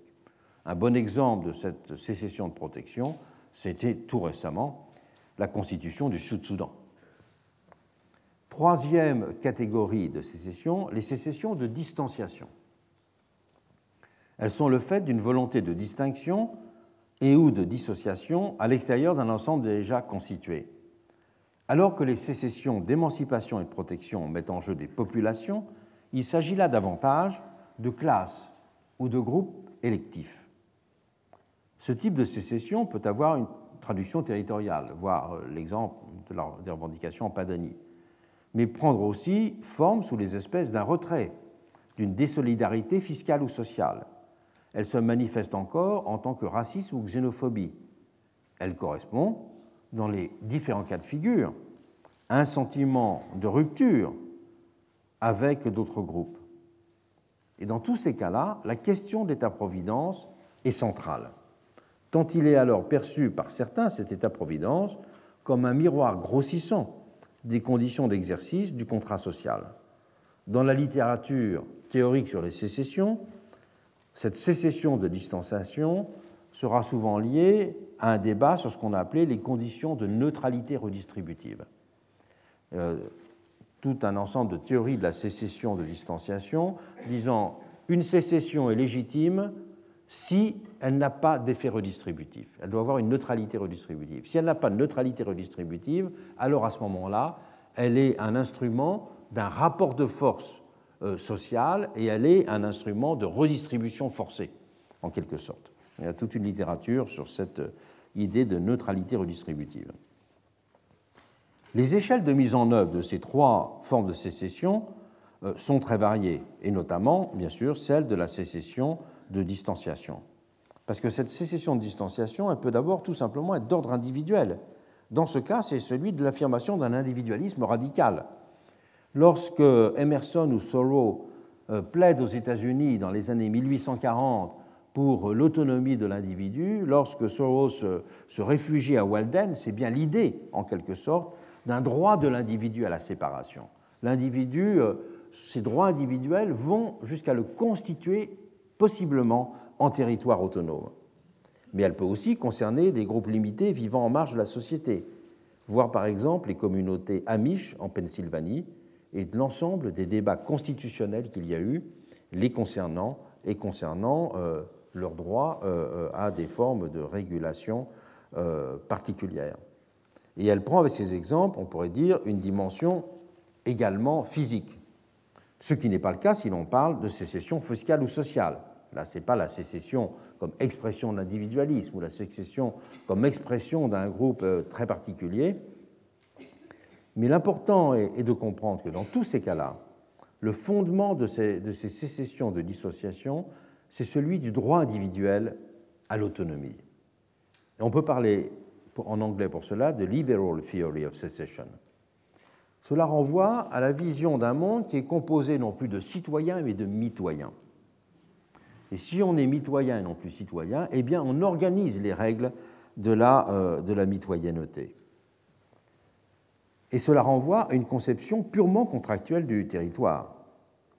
En termes internes, cela a donc pour conséquence de nier toute idée de dette sociale a priori, et les identités ne prennent sens que sous les espèces de communautés négatives de distanciation ou de communautés positives de comportement partagé. En termes externes, cela peut viser à autonomiser des territoires jugés relativement homogènes au regard des critères mentionnés, mais quelles sont les limites de ces sécessions-distanciation Eh bien, pour les théoriciens libéraux de la sécession, il n'y a a priori aucune limite, seulement celle de leur viabilité pratique.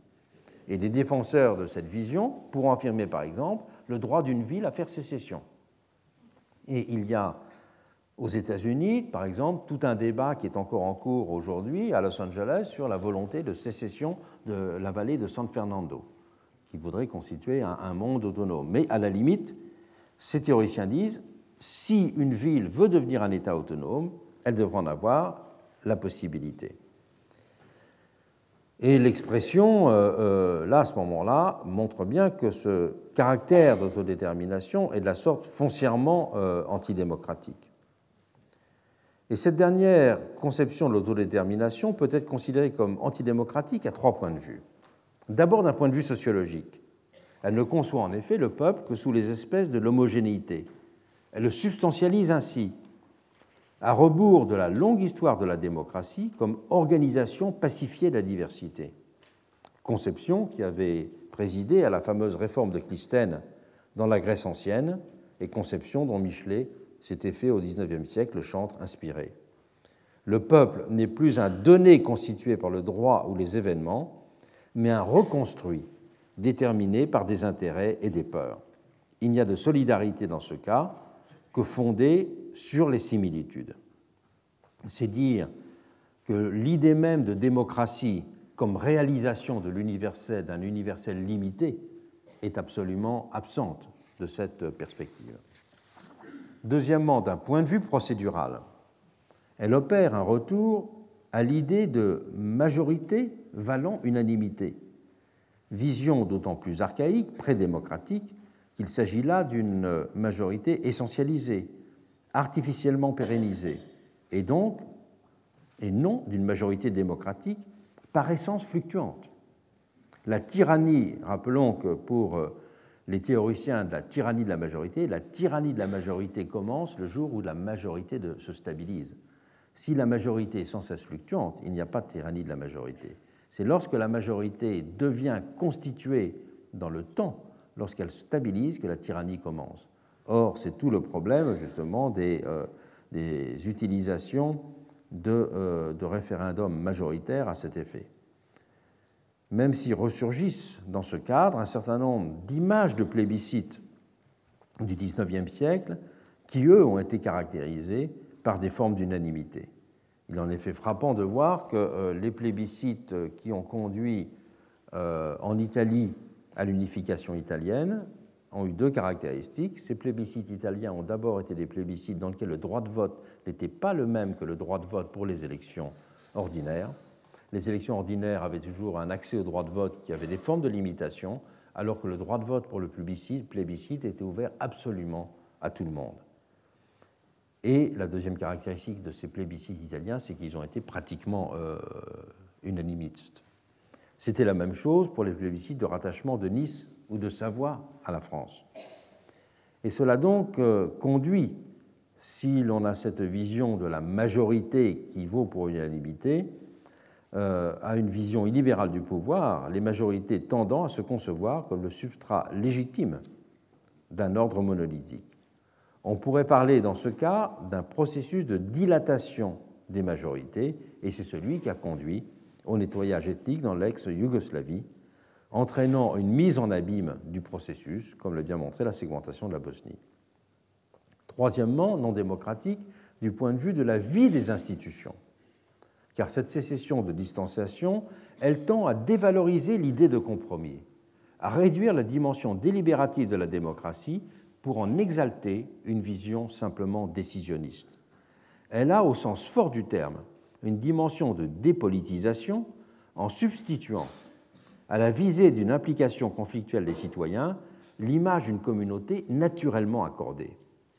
Pour reprendre les catégories d'Albert Hirschman, Exit Voice and Loyalty, elle force ainsi insidieusement les minorités malmenées à choisir entre l'exit, c'est-à-dire euh, le départ, et l'assimilation, loyalty, leur barrant la possibilité de participer normalement au jeu politique par le voice. Elle les enferme ainsi dans ce statut de minorité comme si elle n'était plus composée d'individus modernes, comme si elle était constituée comme des corps se retrouvent transposés de cette façon les débats sur l'indivisibilité de territoires confrontés à des pressions sécessionnistes. L'ancien secrétaire général des Nations Unies, Boutros Boutros-Ghali, avait déclaré à ce propos, dans son agenda pour la paix, que si chacun des groupes ethniques, religieux ou linguistiques prétendait au statut d'État, la fragmentation du monde ne connaîtrait plus de limites et la paix, la sécurité et le progrès économique pour tous deviendraient toujours plus difficiles à imaginer. Ce principe euh, d'intégrité territoriale des membres des Nations Unies a souvent été utilisé de façon purement instrumentale par des pays autoritaires, voire la loi anti-sécession chinoise pour nier l'indépendance de Taïwan mais il ne fait sens que dans un cadre de vie pleinement démocratique, garant du respect des diversités. C'était un élément qui avait été très important dans toute la présentation, toute la, présentation critique par euh, le, président américain au moment euh, de la guerre de sécession, en disant que la réponse à la sécession, c'est la qualité démocratique d'un pays. La réponse à la sécession, ce n'est pas la constitution de, euh, de l'homogénéité. Et Lincoln a eu des très belles pages sur euh, ce plan-là, disant d'une certaine façon que c'est l'approfondissement de la démocratie qui est la réponse à la sécession. Mais ce principe d'intégrité territoriale, euh, il ne fait justement sens que s'il y a un cadre de vie qui, démocratique qui respecte complètement la diversité. Car il n'y a pas de démocratie sans qu'il existe des obligations mutuelles et des droits reconnus à tous. Et de ce point de vue, la sécession peut être analysée comme un échec de la vie démocratique. Et les sécessions de distanciation, qui sont le plus souvent invisibles, car non institutionnalisées, participent d'un mécanisme inverse de division sournoise, mais là aussi en précipitant une asphyxie de la vitalité démocratique. Tout autre est la perspective cosmopolitique. Donc on a ces deux, grands pôles, un pôle de, de, la rétrécissement de la catégorie du démos et un pôle de l'élargissement de la catégorie du kratos. Ce deuxième pôle, constituant justement de cette nouvelle, derrière cette, cette variable d'exercice qu'est le territoire, euh, euh, se constitue cette tension entre justement un kratos qui tend au rétrécissement un Kratos qui tend à l'élargissement et un Démos qui tend, disons, au rétrécissement. La perspective cosmopolitique.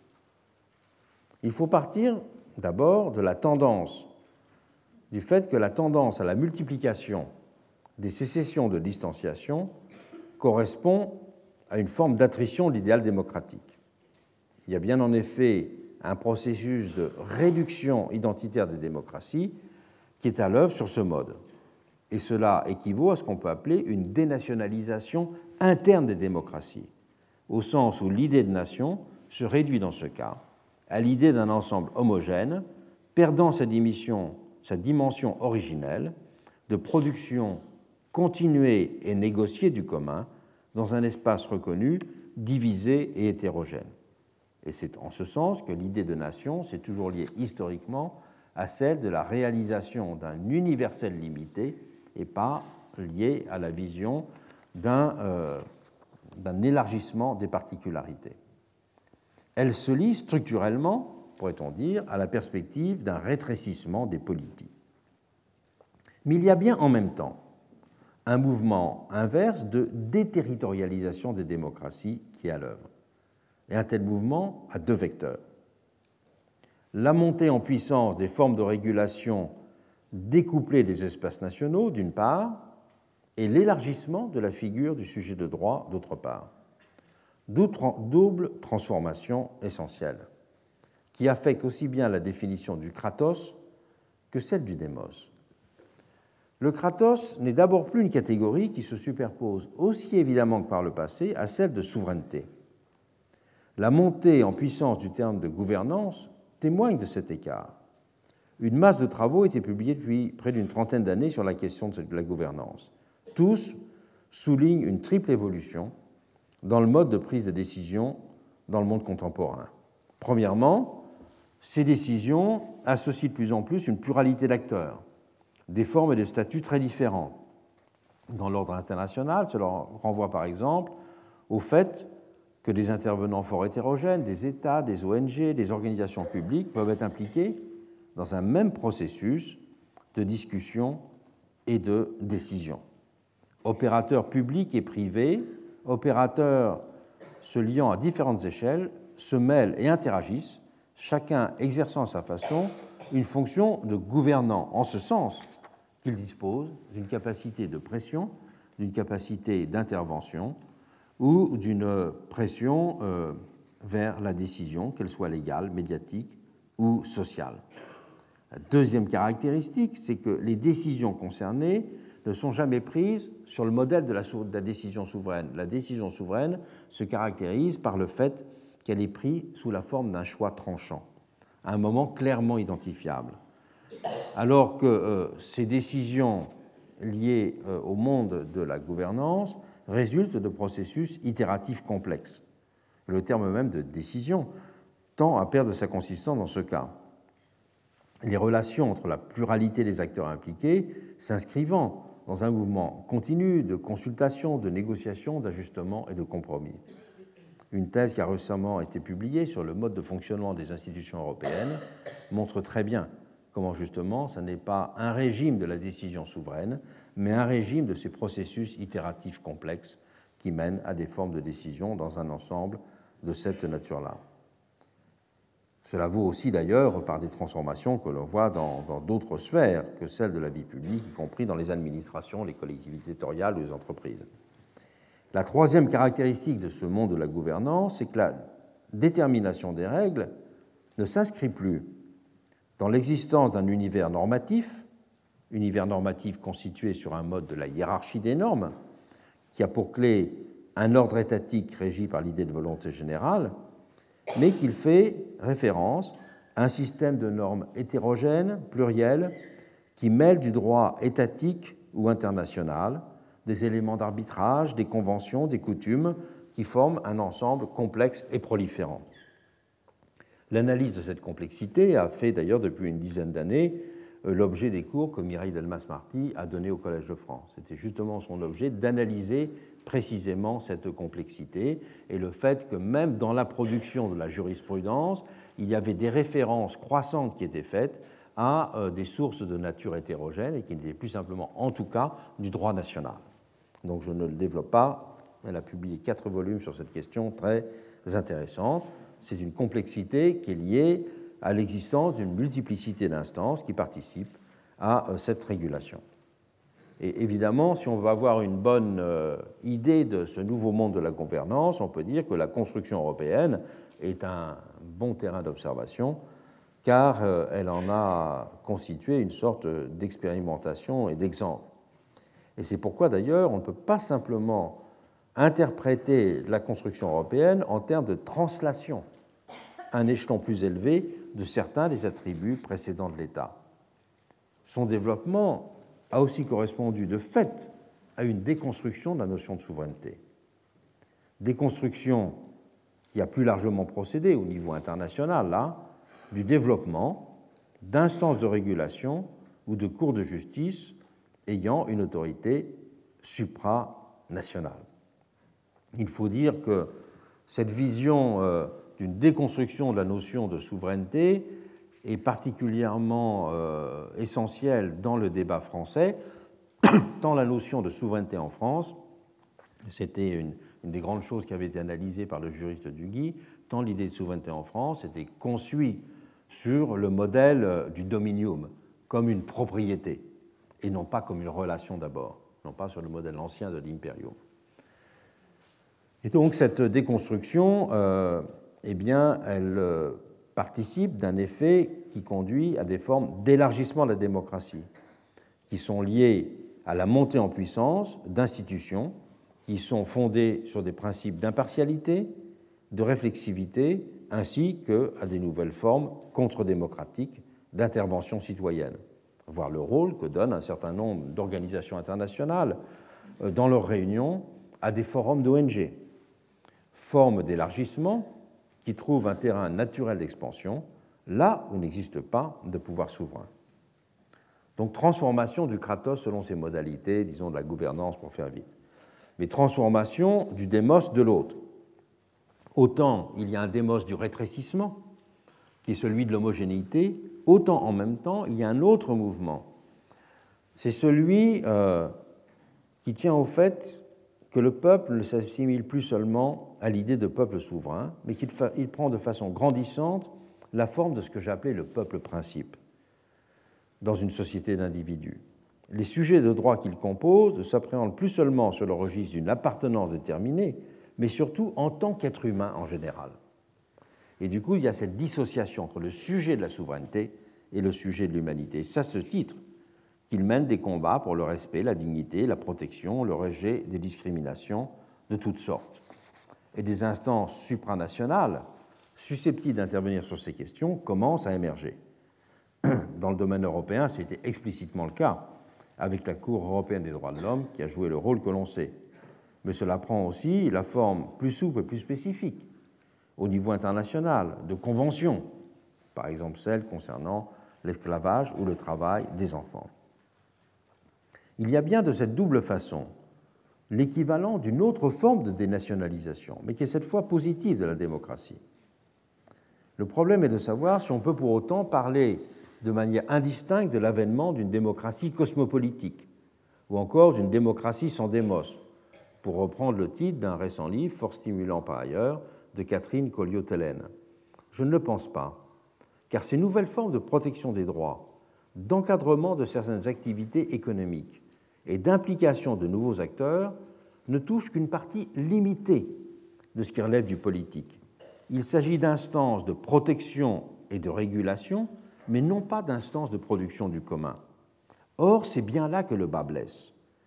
Si ce qu'on pourrait qualifier de façon un peu extensive de démocratie, de régulation et de protection tend à se mondialiser, même si c'est évidemment de façon très inachevée, comme le suggère tout simplement le fait que la mondialisation des marchés est actuellement très en avance sur cette démocratie de régulation et de protection et même la déborde.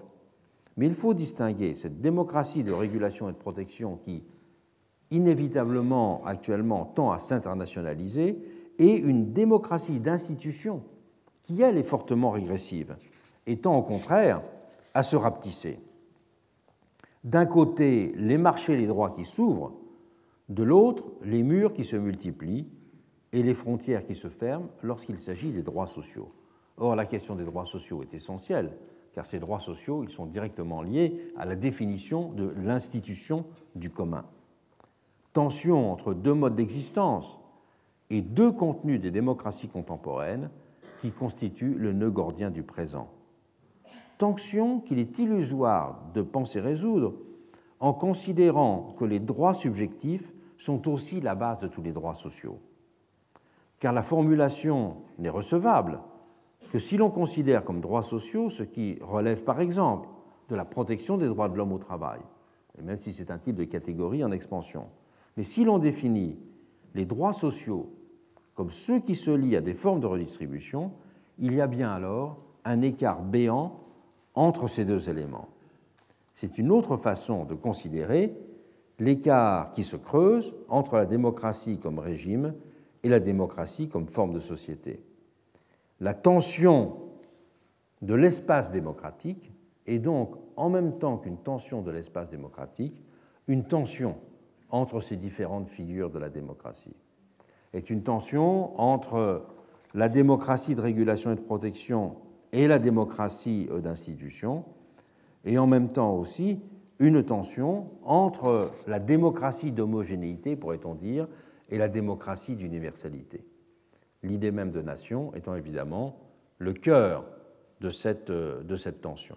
Et c'est pour cela que euh, la nation peut être à la fois définie, comme je le rappelais brièvement tout à l'heure, la nation peut être à la fois définie comme une expérimentation en petit de l'universel, ou la nation peut être définie comme une particularité en grand d'un certain nombre de traits euh, déterminés de certaines sociétés. La semaine prochaine, j'examinerai les variables d'exercice qui ont une dimension de temporalité. À la semaine prochaine. Retrouvez tous les contenus du Collège de France sur www.colège-2-france.fr.